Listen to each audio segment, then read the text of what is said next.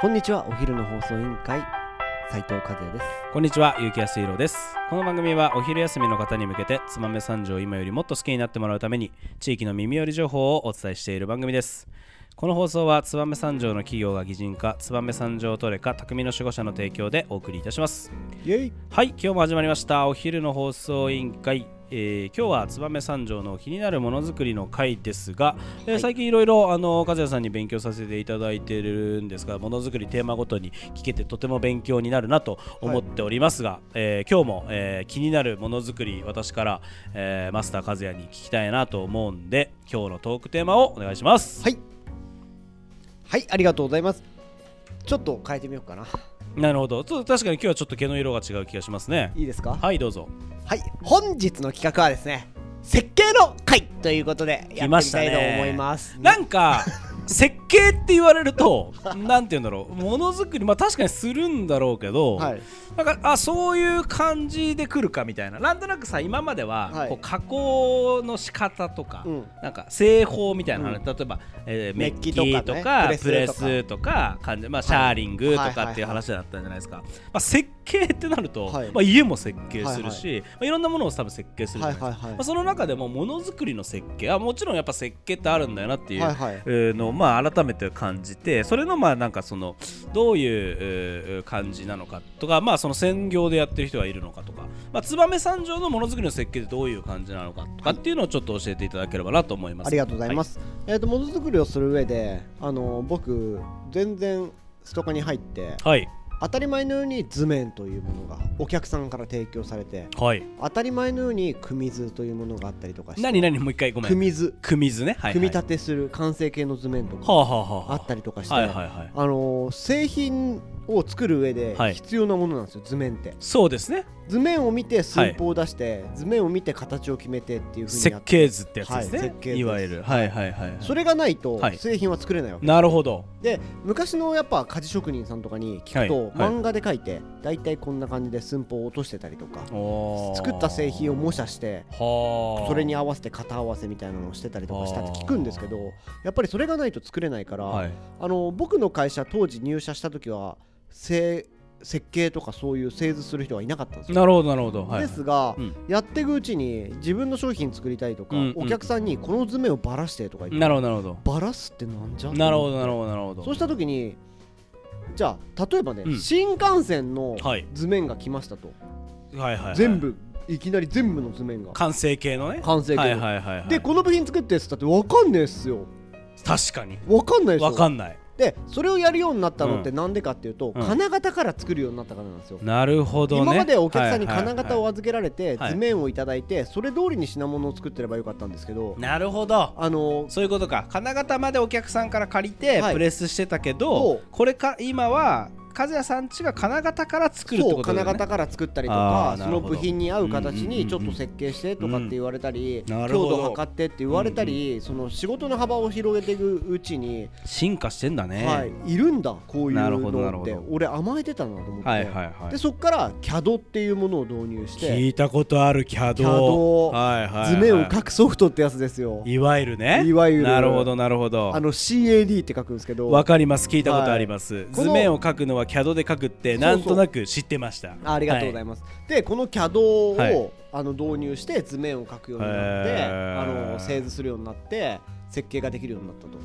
い、和也さんがやるんですかいや俺やらないです。なるほど、はいその専門の方があのいて、うん CAD を動かしてくれてそうそう製図と設計そうをそうしてくれるとああのなるほどちゃんと僕会社をちゃんと役割で振ると。もうもちろんもちろんもちあろのん全部できればいいってもんじゃないあのです僕ほら「ワかンピースのルフィになりたいって、はいはいはいいい言ってたことがあると思うんですけどいやちょっと聞いたことないですけどあないはいうんあの僕の夢は海賊王なんですよああそうなんですねだからありがとう僕ごはざいルまフすィ,、はルいフィなんですよなるほどはいなるほど、だから、うんポジションで言うと、はい CAD を書く人はナミですね。なるほど、はい。あの改図を改か図けるみたいなそうねそうそうはいはいはだいから改図ないと先に進めなないみるたほいどなるほどじゃあ和也さんの会社にもしっかり、はあのナミさんがいらっしゃナっミてさんがいてその人が書いてくれる、あのーなるほど、はいえでそれを専業にやってる会社さんが、はいはいナノブランドっていうところの高高橋秀さん幸えっ、と高橋さんの会社は設計を専門にやってるんですねでまあまあいろんな総合的ないろんな窓口やってるんですけど、うん高橋秀幸の担当が CAD を使ってうんお客さんから言われたものを図面にして書いたりとかしてなるほどちいなみに、はい CAD ってやっぱ難しいんですかやめっちゃ難しいですよこれはああな素る直ほに言いどます難しいです、えーやっぱりその計算が全部狂ってしまうと全ての部品にはいはいはい反映されるので、はいはいはいやっぱりそこが100部品あったとするじゃないですか、はいはいでそしたら100個の図面を書かなきゃいけなくてはで100個ごとに1ミリずれてたら100ミリずれるわけですよあ確かにそういうまあ分かりやすく言うとね、はいだからその精度を合わせるためにやっぱり頭の中にあるものを図面に落としてスーパーコンピューターで計算してあーここの距離を測ってそれは難しいんだねはい、でバラした時そして図面上で組み付けた時にしっかり稼働すうるんそうだよねまあそこまでやってでも実際に作ってみたらどうなのかまでももうやっぱり精度としてなるわけかだそうもでんすねねでもあらかじめパソコン上のデータで組めるっていうことが分かれば、うん製品に反映された時そのままの形でできるのであーある程度もうパソコン上で終わるんですよちなみにもう一す人ごいねこの完璧に設計ができる人はい、お近はくにいるのご存知でしたい、いやちょっとわからないですマジですか、はいちなみに高橋秀幸はいもすごいんですけど、はいはい三条で図面を書かしたらすごいって言われる人がもう一人いへえてー、結構僕もすごいなと思う方がいて、はいはいはいはい誰だと思います全然わかんないわかんないでしょ、はい丸山哲平さんなんですあてっぺいさんね、はえ哲ー、平さん設計バタなので、はいはい基は本現場に入るっていうよりあの図面を書いていなるほど指示を出してこの通り作ってって言って図面を持ってくるのえーが哲平さんなんですなるほどなるほどだから哲平さんが夜型の仕事っていうのは夜静かな時に図面を書いて現場を昼動かすっていうことあーなるほどなるほどなるほどその図面が第一作業で図へー面がないと現場も動かない回らないっていうはいはいはいはいだからそういったところは静かなタイミングでやなるっているうとこほろでど哲平さんをやられてるえー、すごいねみんな、だからまうあん当たり前のように製図昔からいるとしたらうん哲平さんちのように機械加工部品を使う会社さんだったうんうんうんりうんもちろん燕で言うと武田金型さうんんうんなあそっかもうこれは設計だもがんねいないと金は型組めないなのるほどでなるほど武田社長とかはいははいあの本当に多分設計がすごいあできるいはい武田社長もできるんだ多分できるはずですあー CAD をね、はい CAD がないいとやっぱりワイヤーで加工できないし精度を良まあくてそのマジそックれこメダルなんそて切れないかねらあの精度のある、はいえー金型だって言いますもんね、うんだからそこら辺の技術がどうしても必要になるのは設計っていうポジションになるのなでるほど、はいちなみにものづくそりはの設計ってどうやってみんな勉強するのやっぱ独学もそうですし、うんやっぱりやってみてトライアンドエラーっていうところもありますし、えーうちの樋口未来君はもともとあれだわ、金型の設計やってるわあそうですかうんもじゃあともと設計できるんだあいつじゃああの難しさとか大変さとか多分ね分かると思うよ金いてみて型屋大手金型屋さんで勤めてたんだもあんそこうのなんですか三条で誰でも知ってるようなへそうえ じゃあそうそうすごい多分できるんまだとあ思うん彼はです大学で学んだと思うんだけけどどねあやっぱりそうですよねあのなんだ早川さんと同じだよ金沢あー工業大学工業大学うんそうそうそうそう本当に大学で何年間か勉強して CAD ができるっていうレベルなのでそうそうそうそ本う当一長一短ではできるもんでなるほどねだからやっちゃんが、いちょっと俺勉強してやっちゃおうみたいな感じで1週間でできるものでは触りとか図面とか簡単なものは書けるかもしれませんけうーどんなるほどやっぱり計算とかまで入ったりとか、はいはいはいはい大きい図面をばらしたりっていうことになるとなるほどなるほどやっぱプロでもやっぱ1難し日いんにだね2日全部ばらし終わるのに1週間とかでかかるので。えーすごいですねやっぱここは重要ななるほどポジションだということで、まあ、それではあの 3D とか 2D とか CAD にも種類がありますので、ちなみに聞きたいんですけど、あのまあいイメージですよ、うんその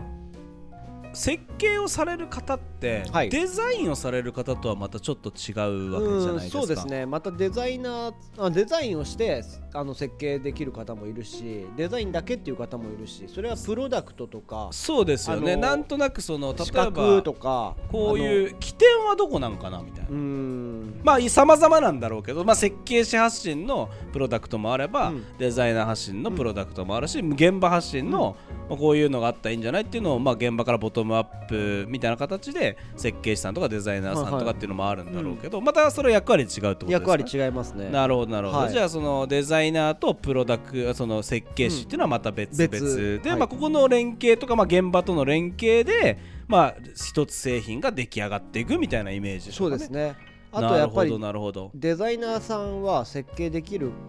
方とできない方がいらっしゃるんですけど、どはいはいそれで一緒にタッグを組んでやられる場合もあるし、はいはいデザイナーさんがデザインしてきたものをこちらで製図するっていなうるほとどころもあるんなるでほすけどなるほどちょっと難しいのが、はいはいやっぱりデザイナーさんはデザイン的なディティールにこそうだだわよるねそうだよね方が多いので、物理的に作れなかったりととか、ありますよね、はい絶対そのものづくりのことを分かってるデザイナーさんだったらまだしも、はい、グラフィックとかから出てくるととちょっと厳しいですよやねっぱりまあ厳しかこったりするのこの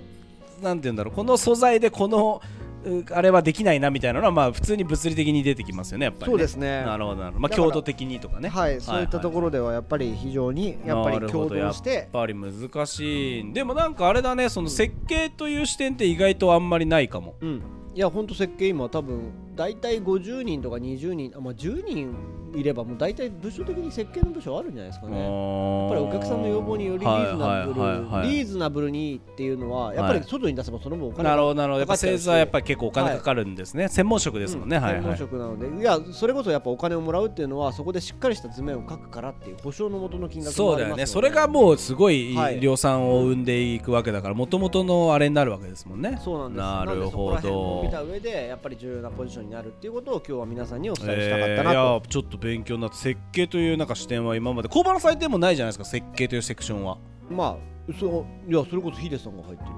あそうなんでしたっけ、うんなんかこのこういろいろほらなんかいろいろあったじゃん木工とかあーあの中にちょっと設計とかってなかったんでまあ当たり前のようなそうなんだよね、形そのだから中の、ぜうん工程というよりは全部に関わってくることだからってそういでうすねことなんだろうけど、なんかでもそう言われるとやっぱそれもすごく重要だなっていうのが分かったし、まあ、ちょっとお良かったですね。ですね、はいはいはいまたここは今度は哲平さんかヒデさん呼んで詳しく話してもらおうかなと思うんで確かにまたそういった確かとにころの専門的な知識は、うんえー保管していこうかなと思いますはい、それではそろそろお別れの時間が迫ってまいりました本日も聞いていただきありがとうございましたお昼の放送委員会では番組への感想や質問をポッドキャストの概要欄またはツイッターお昼の放送委員会より受け付けています番組内で紹介されるとお礼の品が届きますのでどしどしお寄せくださいお待ちしてますそれではまたお昼にお会いしましょうバイバイバイバイ